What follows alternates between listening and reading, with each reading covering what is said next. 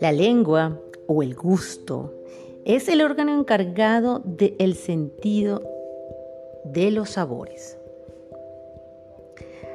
Ahora, en actualidad, que tenemos eh, diferentes tipos de infecciones o cuando nos sentimos mal, que genera una sintomatología donde nosotros perdamos el sentido del gusto, la pregunta es, ¿cuál gusto ha perdido?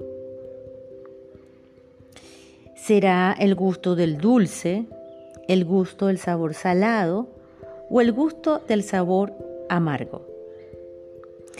¿Usted sabía que el gusto del picante no se encuentra en la lengua sino en su cerebro? Pues sí. En la punta de la lengua están los receptores en las papilas gustativas del dulce. En el centro es el salado y a los lados de la lengua está el amargo, pero no se encuentra el picante. El picante parece ser que es un gusto sensorial. ¿Qué significa esto? Que el chirel, que es uno, ¿verdad?, de los alimentos portadores de una enzima capsidiana que es encargada del principio activo del ají picante o del chirel.